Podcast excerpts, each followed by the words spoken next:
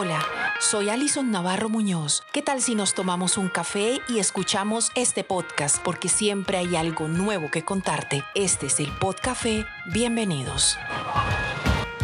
¿Quién no tiene una red social en estos últimos tiempos? Facebook, Instagram, LinkedIn, WhatsApp o mínimamente un correo o acceso a una página web. Yo creo que casi todos, porque se ha vuelto una ventana o espacio para socializar, comunicar, informar, entretenerse, para pasarla bueno. Bueno, eso está bien, pero mejor aún cuando son las mascotas las que literalmente se han convertido en influencers cautivadoras de audiencias. Hoy las historias de Coral y Patacón.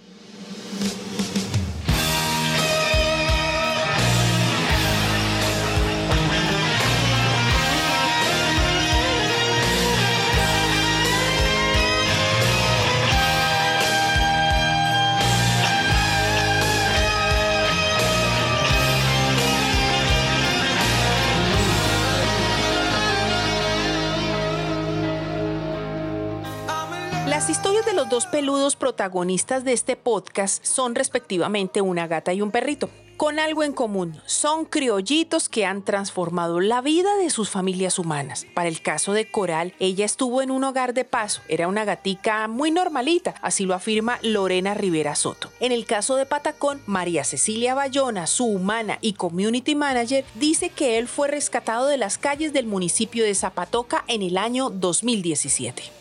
Eh, para ese entonces unos colegas veterinarios de mi esposo se encontraban de paseo en este municipio y en medio de su recorrido se detuvieron en, en una tienda del pueblito a tomar algo. Allí se acerca Patacón a pedir comida como bien sabe hacerlo y estas personas le gastaron mil pesos de salchichón, sin ellos saber que esto sería suficiente para que cuando tomaran su camino de regreso a Bucaramanga en su motocicleta, Patacón los persiguiera por varias cuadras. Ellos no tuvieron corazón para dejarlo allí y se lo llevaron rumbo a Bucaramanga. Lo instalaron en su clínica veterinaria mm, en la ciudad de Bucaramanga y unos días después, cuando mi esposo va como de costumbre a esa clínica a atender una consulta externa de cardiología, se encuentra con este personaje. Le tomó una foto, me la envía, me dice, es un patacón, estoy completamente de acuerdo con él y fue definitivamente amor a primera vista y tomamos en ese momento la decisión de adoptarlo, acogerlo y llenarlo de amor. Navegando en internet vi en Facebook un anuncio de una gatita que llevaba seis meses en, en un hogar de paso que la habían recogido de la calle. Era una gatita normal, pero algo me llamó la atención, no sé, esas cosas de la vida que están destinadas a hacer. Así que desde ese día, 26 de marzo de 2008, Coral y yo estamos juntas y bueno, desde luego ha sido un antes y un después en mi vida, una experiencia maravillosa. Hay que ver con tal descripción cómo son los rasgos de personalidad de ellos dos. Por un lado, Coral es una gatica vanidosa, posuda, que se adueña de todos los espacios físicos de su humana. Patacón, entre tanto, como dice Cecilia, es un alma vieja, madura, pero con el perfecto contraste de la alegría y entusiasmo por ciertos gustos una gatita criolla, ex callejera. Esa exposición en redes como que se, se, aumentó más en el día a día de la cuarentena, de lo que yo hacía desde que ella me levantaba, em, cuando jugábamos, cuando hacía ejercicio y ella me acompañaba o me interrumpía. Entonces eso se fue dando como, se ha venido dando como de forma espontánea. Muestra tajantemente su personalidad, Siempre hemos dicho que es un alma vieja, eh, a pesar de ser cachorro o relativamente pequeño cuando, cuando lo rescatamos, nunca fue un perrito juguetón o dañino, para nada. Siempre fue un perro muy juicioso, muy tranquilo, eh, muy cariñoso, eso sí, eh, pero muy, muy serio. Todo un viejito, un alma vieja. Yo creo que parece más un gato que un perro. Mm, a ella no es que le gusten mucho las cámaras, de hecho cuando me va a sacar una selfie generalmente me toca agarrarla como desprevenida o tomarla rápido porque casi siempre agacha la cabecita, no sé si es porque la, luz del, del, del teléfono, del flash, no sé, pero no es que yo le haga sesiones así y que ella se quede quieta, no, general, casi todas las fotos que yo le tomo a ella son como muy espontáneas, igual las selfies.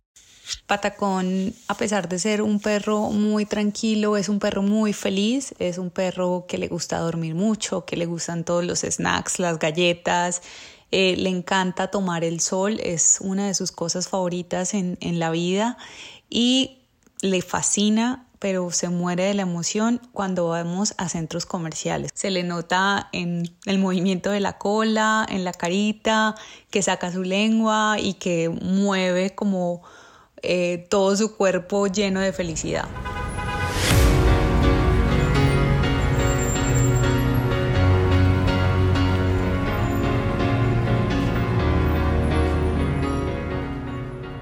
Con todos estos rasgos de personalidad de estos petfluencers, no podríamos dejar de hablar de las habilidades literarias que tiene Coral. Es obvio que físicamente no digita textos, pero estamos seguros que ella inspira a la perfección los sabios consejos y experiencias que quedan plasmados en sus columnas. ¿Y por qué se dio el tema de cómo la exposición en redes sociales? Es básicamente pues como de forma espontánea. Yo soy una persona muy visible en redes, me gusta estar haciendo publicaciones de todas las actividades que hago, soy como muy activa en redes sociales. Entonces, pues al tener mi gata, como que obviamente quise también compartir eso, como la cotidianidad con ella. Patacón es un puro criollo, hace parte de la raza sui generis llamada Pataconus caninus y su llegada a las redes sociales no tenía como fin la fama, era más una forma de apoyo al esposo de Cecilia, quien es cardiólogo veterinario. Qué mejor que con un poco de sensibilización canina, pero la cresta conquistó público y hablo del peinado y corte que lo caracterizan. Patacón es un perrito criollo, un puro criollo. Lastimosamente no sabemos de su pasado más allá del momento del rescate. Es por esto que para clasificarlo, si es que se quiere llamar así, yo digo que él es un Pataconus caninos. Para mí esa es su raza. E incluso hay muchos amigos de Instagram de Patacón que tienen características físicas muy similares y también he visto muchos perritos en, en la calle que también se parecen mucho a él físicamente. En esos momentos mi esposo, en ese entonces mi novio, acababa de llegar a vivir a la ciudad de Medellín y pues la verdad no conocía a muchos colegas, eh, no conocía el mercado, él como como cardiólogo veterinario pues quería como dar a conocer su trabajo y, empezar a hacerse un nombre en la ciudad. Entonces es por esto que yo decido crear una cuenta para que a partir de allí eh, y como forma de apoyo y para darlo a conocer, mm, dijéramos interactuando entre, entre Patacón y él en su trabajo, eh, pudiera pues como darse a conocer en la ciudad. Pero la verdad esta idea inicial mía fue un completo fracaso, si se le quiere llamar de esa forma, porque pues la cuenta tomó otro rumbo, la gente empezó a interesarse por Patacón, por su personalidad, por su estilo, por su cresta, por su nombre tan llamativo la cuenta comienza a crecer, las personas comienzan a llegar a interesarse en Patacón, en sus historias, en sus chocoaventuras, como les digo yo.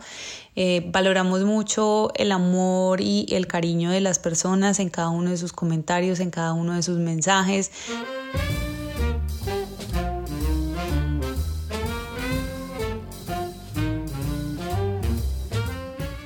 La columna de Coral se puede leer en la revista Pupis, publicación que le llega a todos los centros veterinarios que hay en Bogotá y el país. Ella escribe tips de vivencia sobre mascotas, sin recibir un peso por ellos. Es de hecho una destacada gata freelance que ha cautivado a los lectores con sus tips y experiencias de vida.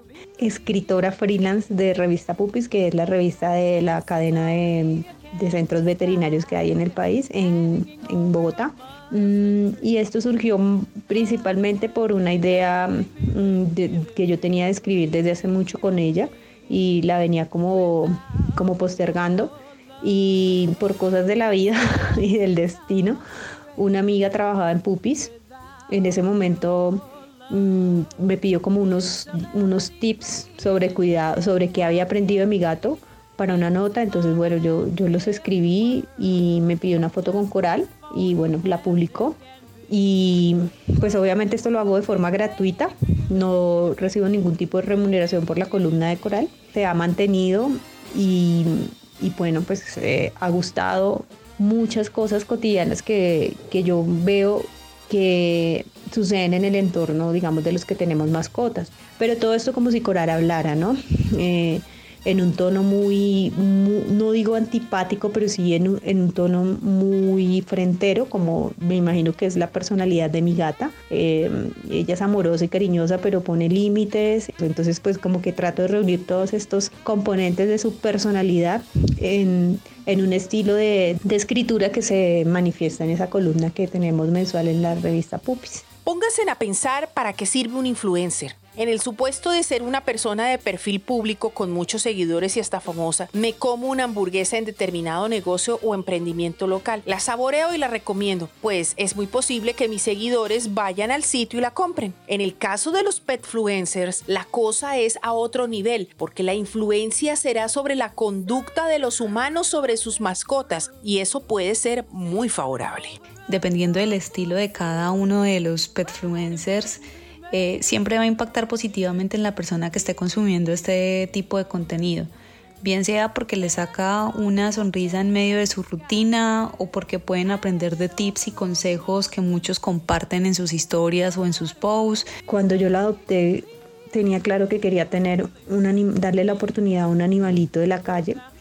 Mm, y entonces siempre, tanto desde su perfil de Instagram, que es arroba coral-la criollita, buscamos generar como conciencia de la importancia de, una tenencia responsable, que una tenencia responsable trasciende eh, la iniciativa de adoptar, trascienden los, va más allá de, de, mimar un animal, de llenarlo de besos y de regalos y de comprarle gimnasios o bueno, etcétera.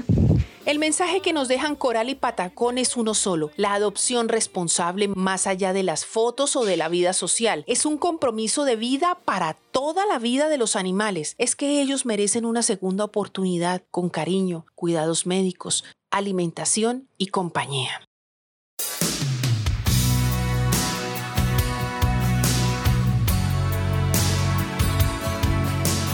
Lo más importante de todo esto es replicar eh, el respeto hacia las mascotas y difundir el mensaje de, una tenencia responsable.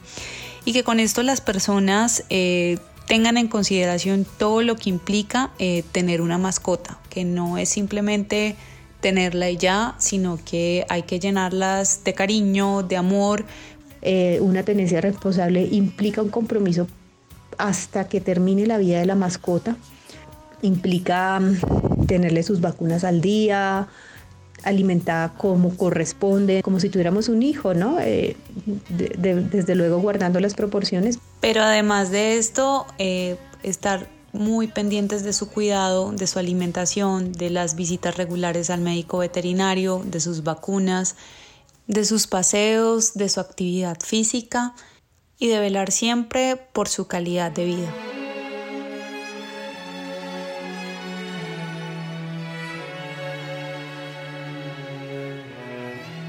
En casa somos seguidores de Coral, La Criollita y Patacón de Doc y los invito a seguirlos, pero más que eso los invito a que generemos conciencia sobre lo que implica tener un ser vivo como ellos en casa, que aunque no hablan, se expresan, que nos escuchan, que nos entienden, que nos defienden y no solo podemos cambiarles sus vidas de maltrato e infamia, sino que son capaces de transformar las nuestras para hacernos mejores seres humanos.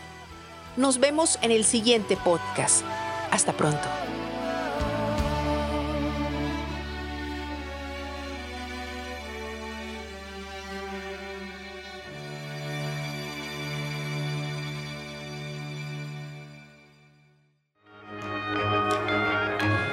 El Podcafé es un espacio periodístico que puedes escuchar a través de máquina de escribir noticias y las plataformas de Spotify, iBox y Anchor.